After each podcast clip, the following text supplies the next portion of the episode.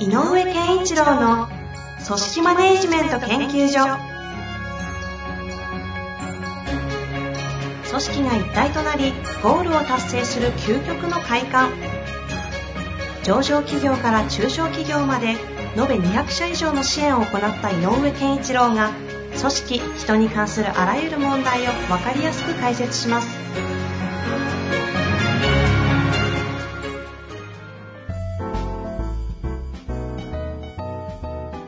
こんにちは、遠藤和樹です。井上健一郎の組織マネジメント研究所。井上先生、よろしくお願いいたします。よろしくお願いします。さあ、今週も始まりましたが、いろいろと、井上先生、お忙しそうですけれども、あれですか、研修とかが多いんですか、今は？ここのとこね、えっ、と、管理職を中心とした研修が多くて、うんうん。まあオーダーが多くて、まあそれをやってるとこですかね。あうん。あ。な、何が多い研修？ああ、管理職のための。管理職？ああ、ん管理職なんですね。もうへなんかね、結構、やっぱりこの、なんだろうな、えっ、と、会社側が感じる管理職のあり方と、現場の事情に、こう、なん、にこう、悩ましい管理職本人っていうのがすごいやっぱこう、えっ、と、なんていうの、動きとかに関して、その、悪い意味じゃなく、ギャップが生まれてるかなって感じはちょっとあって。えーすっごい概念上で言うと、会社側はこういうの求めてる。実際はっていうのはどんな感じなんですか？えっと、会社は、やっぱり、えー、なんとなくこう、あの、うまくコントロールしてくれよというか、おー。やっぱり今までと同じで、えっ、と、成果のために、えーまあ、業績成果のために、しっかりと、えっ、と、なんだろう、会員、部員に対しても、あのフォローしてうんうん。やってくれよと。で、なおかつ、まあ、最近で言うと、ワンオンワンって増えてるので、ワンオンワンなんかで、やっぱりコミュニケーションをしっかり取ってくれよとか、うんうん。っていう、そのやっぱりこう、全体のまとまり感みたいなのは、を作ってくれと求めている。で、会社の、会社のためにやっぱり動いてほしいって、うん。ね、もちろん、それはうん当然なんだけどね。ただ現場って、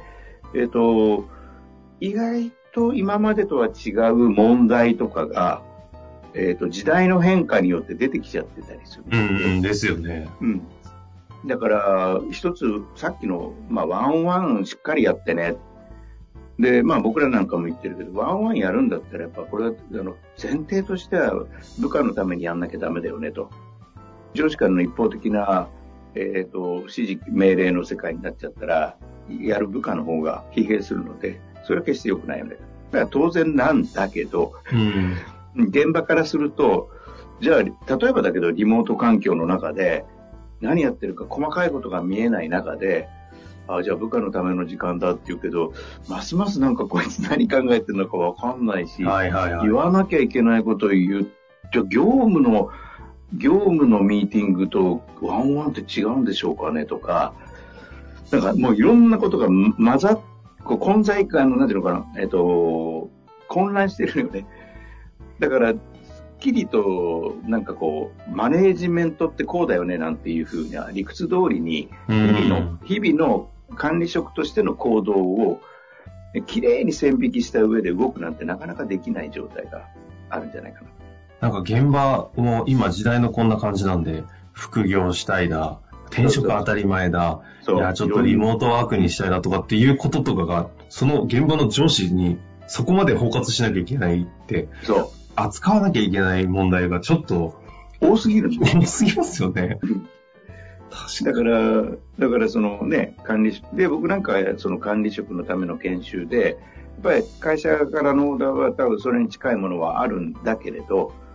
でもやっぱり本来的に管理職って何しなきゃいけないのかっていうことを、で、あの、まあ、具体的に言うと課長クラスは、現場の、やっぱりこう、オペレーションとか、えっ、と、進、それに伴う進捗とかっていうのがきっちりと、えっ、と、まあ、その、チームとしていい行動が取れている状態で結果を生むということをちゃんとやんなきゃいけないし、でも部長クラスになると、その現場をどれだけうまく回すかに翻弄されてると、これだけいろんな、あのー複雑な時代と言われてるところに、えっ、と、対応しきれなくなるっていうの。はいはいはい。つまり現場のがうまく動くためのことばっかりに注力すると、えっ、と、起こってくる問題に対応していく、対処していくっていうことがすごく主流になっちゃうのよね。でもそれだと会社はね、あの、やっぱり組織としては強くないので、やっぱね、起きる、もぐら叩き状態の対処対応で終わっちゃいますよね。うん、だから、そんな対応するぐらいだったらやめちゃえばみたいな風に、うん無責任にこっちが思うこともあるのよ。うんうん。っていうことは何が足りないかっていうと、やっぱり向かうべき方向性が定まってれば、いや、だったらもうそろそろ時代違うんだからそこに対応しなくてももういいいよってなったりとか、いやいや、まさにそれこそこれから僕らが真剣に考えなきゃいけない問題だよねと。いう線引きができるので、やっぱどこに向かうかっていうことが、もう部長クラスになってくるとすごく大事になる。いや、でもそう思うとさっきの話とまたお同じところに戻りますけど、うん部長クラスもよりこの状況になって問われるレベルが上がるね。上がるというか、うんだからなんかもはやね、け経営者としてのやらなきゃいけないことが部長クラスにも問われてるっていうふうにも聞あの、自分のチーム、自分の組織においてね。うんうん。でも、やっぱりそのぐらいだと思うよ。あの、もう、管理職ってそういうことをしていくことなんだろうなって、やっぱ、ま、ますます思うな。え、その話すごくお面白いというか、まさに今、だから、うんなんだろう、この多くのレガシー企業が抱えている課題ですよね。改めて管理職ってここに来て、何をすべきなんだっていう、ある種のもう定義とかパラダイム変えていかなきゃいけない中で、うんで井上先生としては今みたいなところも含めて話していただいてましたけど、なんか、ど、どう、改めてどういう方向だというふうに。えっ、と、僕は、えっ、と、それこそ、まあ、企業にの規模にもよるけどね、うんうん部長がいて、その上に執行役員がいるみたいなね、えっ、と、企業も結構多いと思うし、うん。うんうん。その、まあ、えっ、と、あとは、その、なんだ、えーね、あの、取締役会っていうのは逆に言うと、もうちょっと、あの、うんえーと外部も入れたりして、えー審査、けあの、検閲するみたいなね、はいはいはいいうような、で、執行自体は執行役員がやるみたいな区分けをしているところもあるし、うんうんうん。まあ、中小企業ではそんなことはない。単純に社長がいたら次部長でっていうことももちろんある。中で言っても、えっ、と、えっ、と、今までって、あの、上にいればいるほど、いろんなことを分かって、経験も含めて、どっちへ向かわな向かうと良さそうだっていうのが、上に行けば行くほどよく分かってるっていう時代ってあったと思うんだけど、もうそうじゃないので、うーんと、組織自体が、えー、なんていうのかな、承認のために役職者がいるっていう組織作りじゃもうないと思うのね。ほうほうほうん、下から何か提案したら、課長が OK したら、じゃあ次に部長に回って、部長が、ちょっとここのところが足りないんじゃないか、これだと、って言って差し戻しして。う。ああ、倫理的な話ですね、決算。っていうような、決そういう、ある種、今までって、まあ、もちろんそれが全部じゃないけど、実際には現場でガーって動いてることを、部長クラスっていうのはそれを指示するというよりも、そこで動いてることが大大丈夫かどうかっていうふうに、あの、まあ、チェックしていることと、うんから下から上がってくる案件を、あある意味意思、意思決定のための、あの、ある種裁きをしてたっていう。なるほど。っていうことなんだけど、つまり、現場が動く、動き方とか動く方向がおのずと決まってたってことなんだよね。うーん。つまり、あの、上に行けば行くほどどこ行けば分かる時代っていうのは、逆に言えば、そあのトップが間違わなければ、現場がやる仕事もそんなに変な仕事をやってるはずないので、えっ、と、みんなで、その、経験によって、あの、判断できることっていうのが多いから、うんうん。管理職と階層っていうのは大事だし、で大きな方向は、そもそも会社として決まっている中でなので、うん、年数が上がったり、さその能力が上がれば、そのまま、その方向、方方向を問う必要はなかったってことですかね。方向、上の方はであの問われていたけど、でまあそれは現在も一緒なんだけど、問われていたけど、えっ、と、中間の管理職はあんまりとやかくそこに関して言わなくてよかったんじゃないうん。あのもちろん中にはあの提案して経営層と話し合うタイプの人もいたけど、そうじゃなくて、さっき言ったように、あの言葉は悪いけど、ある種、ハンコを押すだけの人もいたと思うんだよね。うんうん。でも、その、ハンコを押すだけの人はもういらなくなっちゃうと思うんだよね。まあ言われ続けてきてましたけど、改めて本当にそうと。改めて。うん。で、要は何かっていうと、このチームはどこに向かうべきかを、まあ、会社がどこに向かうかと合わせるんだけど、